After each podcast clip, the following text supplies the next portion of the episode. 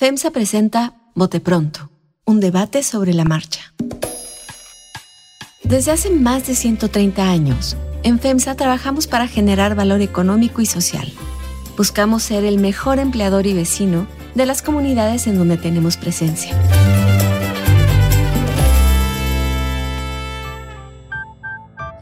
¿Qué tal? ¿Cómo están? Bienvenidos a Bote Pronto. Dos semanas nos tomamos de descanso porque ya sabíamos que iba a pasar. Dijimos, no, que, que se descarten, que se bajen, que declinen, ¿verdad, Salvador? Que O por sea, eso nos sí tomamos sabíamos que Santiago días. Krill no pesaba, eso Bueno, sí sí. sabíamos. Y que a lo mejor Enrique tampoco. Carlos Heredia, ¿cómo estás? Contento de regreso. Eso. María, tú te imaginas. Ver, sí sabíamos, ¿no? Dijimos, no, que se bajen todos esos que se van a acabar bajando. Porque hoy la bronca, pues es entre cuatro, entre dos y dos. ¿Estamos de acuerdo? Si es que hay bronca. No, dos y dos, A eres ver, generoso. a ver, ¿qué? Pues dos y una. O sea, tú. Pero si Marcelo ya denunció.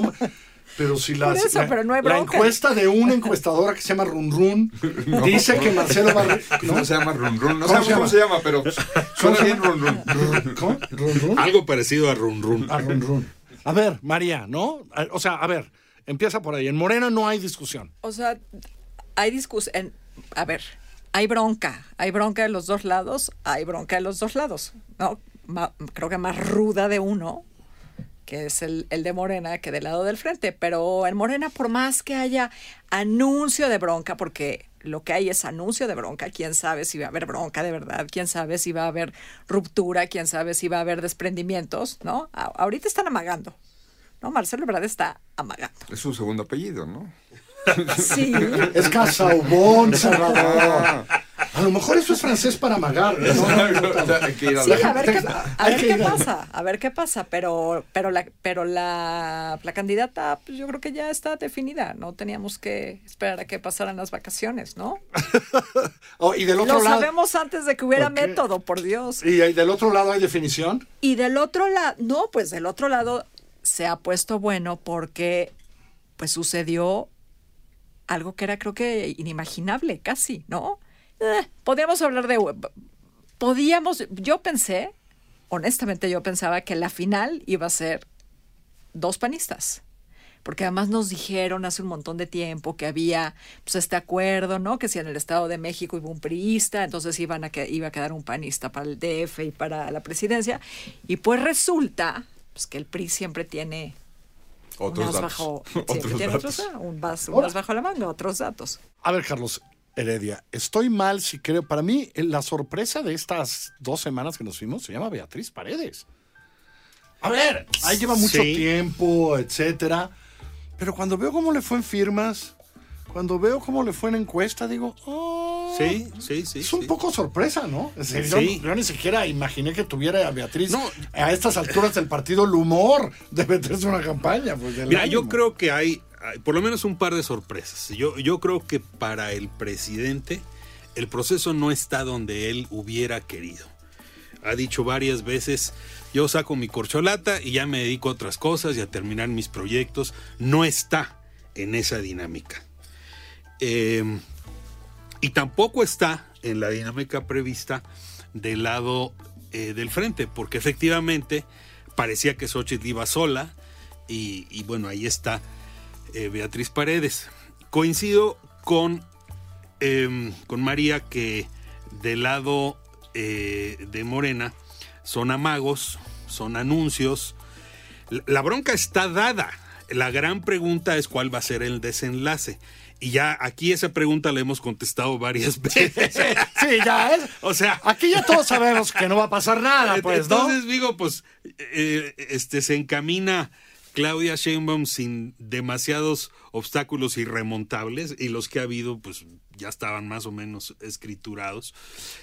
Pero yo, yo sí creo que eh, del lado de la previsión del presidente, que adelantó mucho los tiempos, él, el escenario que tenía en mente era yo resuelvo este asunto y se acabó. Eh, el asunto interno, como en los viejos tiempos del fuerte PRI, ya. Ese ya, ¿no? No, es que no. tú dices que O no, sea- es que no estoy de acuerdo. A ver si Salvador. Porque yo creo que va a venir, va a haber el anuncio, Claudia no va a, ver, no, no va a ganar por 15 puntos, van a decir Claudia ganó por 5 y los atributos, Claudia y Marcelo Ebrard. No, yo me refiero a que no habría nadie enfrente. Ah, ah, a que ah, resolver nada más lo interno y ya no hay Ah. nadie enfrente, se acabó, ya me dedico a otra cosa. Esa era la previsión. Salvador Camarena. Bueno, siguiendo eso, no sabemos si va a haber alguien enfrente.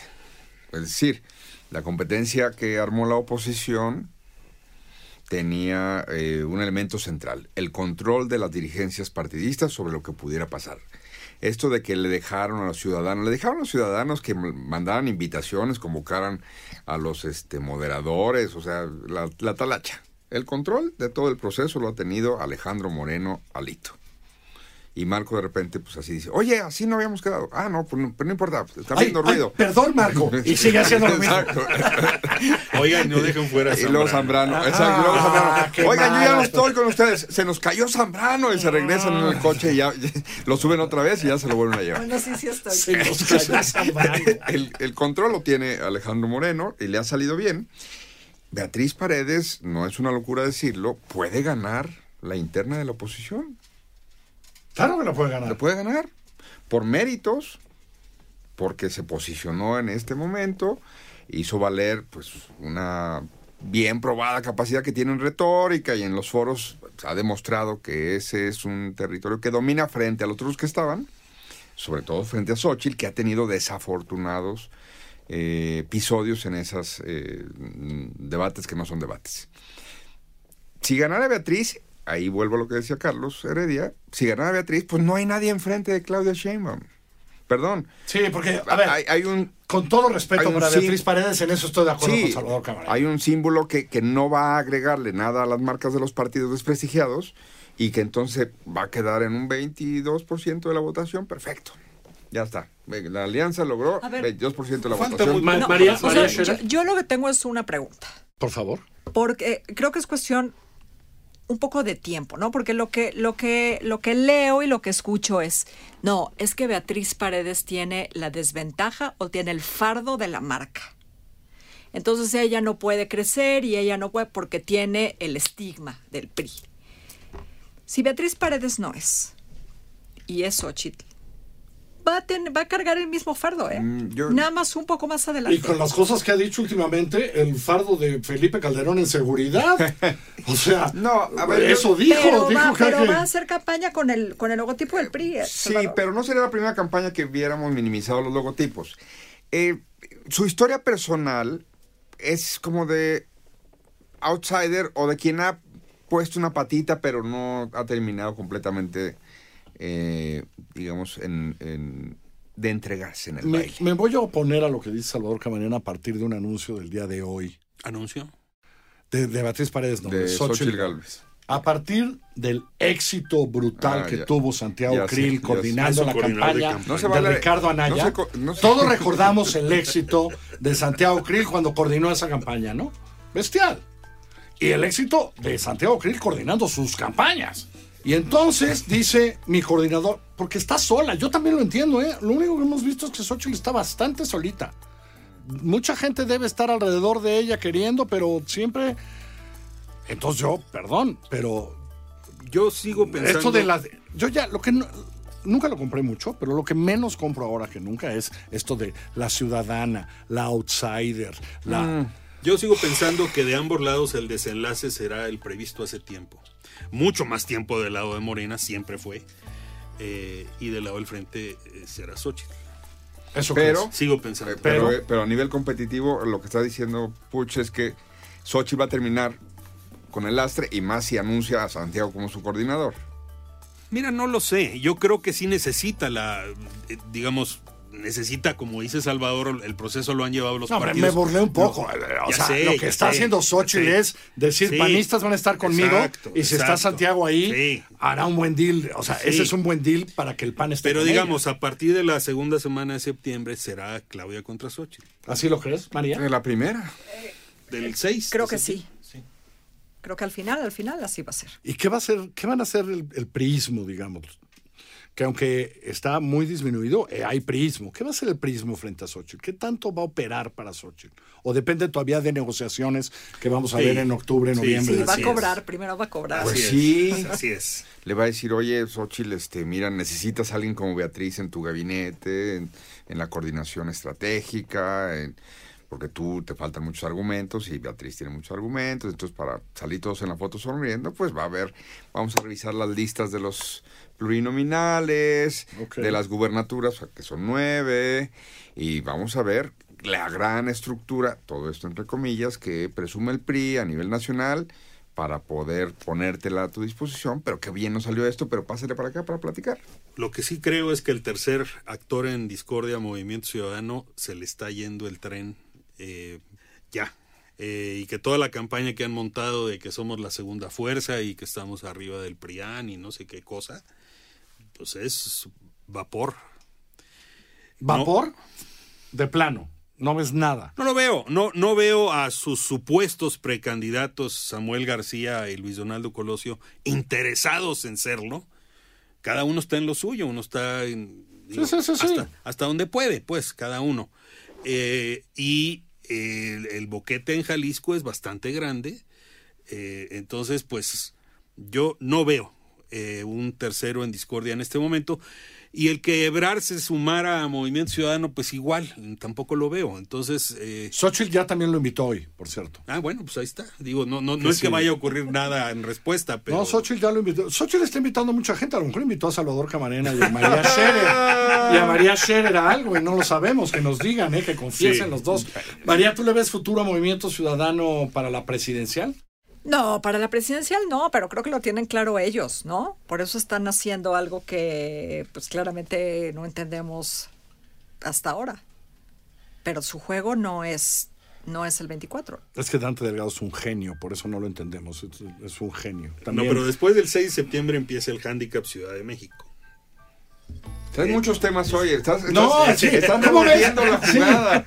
O sea, venía surgido de tus vacaciones, Heredia.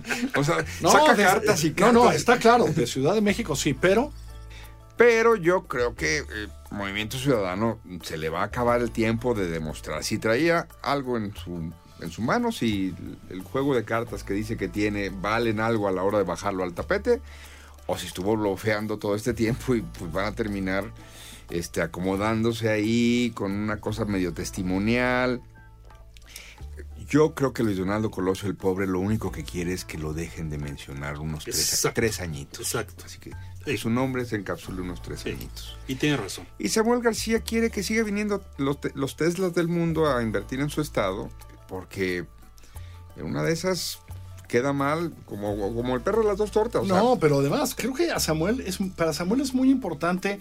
Samuel se uniría mañana al frente si soluciona su problema en Claro. Leonés. Su problema local. O sea, Sí, ¿no? Es sí, decir, su problema PRI-PAN en el Congreso su problema. PRIPAN en el Congreso local. Sí. O sea, si yo estoy seguro que estas conversaciones deben existir por lo menos adentro del MC diciéndole Dante, diles que nos subimos, pero que me solucionen mi problema aquí, Sí. ¿no? Si nada más que Dante no quiere y ha sido muy puntual junto con Álvarez Maínez y con Salomón Chertoriski, entre otros, para decir que el PRI ni a la esquina. Entonces, pues, Sí, sí. pues, a pues, ser ahora sí que pintando esa raya, ¿cómo cruzas al logo? Bueno, no decir- sería la primera vez que se tragara sus palabras. No, pues son políticos, pero, Sí. pero eh, si armas una campaña si, eh, de la Ciudad de México, si en el Estado de México fuiste así de contundente cuando se necesitaba, pues, ya no tenías candidato y de cualquier manera este golpeaste a los de la... eh, Lo, lo que sí está claro es que nada más él decide. Eso sí está claro. a eso, en eso, Eso. todos estamos de acuerdo. Bueno, pero en Morena algo así parece, ¿no? Parece. Similar. Y Alito Moreno. Y Alito, y el gran Alito Moreno. Se la pasa pidiéndole perdón a Marco y haciendo lo mismo todo el tiempo. Y regresando por Zambrano que se les cae. Y ¡Ay, se regresamos, nos cayó! Qué horror. Gracias, Salvador Camarena. Chao, qué bueno haber Gracias, venido. gracias. Gran abrazo. Gracias, María A Scherer. ustedes. Yo soy Carlos Puch. Recuerden, nos pueden escuchar todos los martes. Se van a poner buenos los próximos martes, además, aquí en así suena.mx, en Apple Podcast, en Spotify o donde usted prefiere escuchar sus podcasts. Que le vaya muy bien. FEMSA presentó Bote Pronto, un debate sobre la marcha. Visítanos en FEMSA.com y en fundacionfemsa.org.